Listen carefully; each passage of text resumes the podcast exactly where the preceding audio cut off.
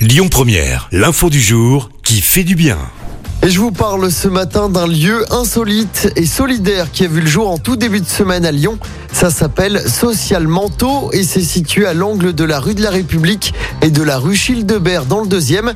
Ce mur constitué de porte-manteaux a pour objectif en fait d'encourager le don de vêtements chauds alors que le froid persiste hein, sur Lyon depuis plusieurs semaines. Ce mur de dons a déjà récolté une centaine de manteaux et d'accessoires, des écharpes, des bonnets ou des gants. Cette initiative s'inspire des murs de la gentillesse très présents dans les pays nordiques, notamment en Suède.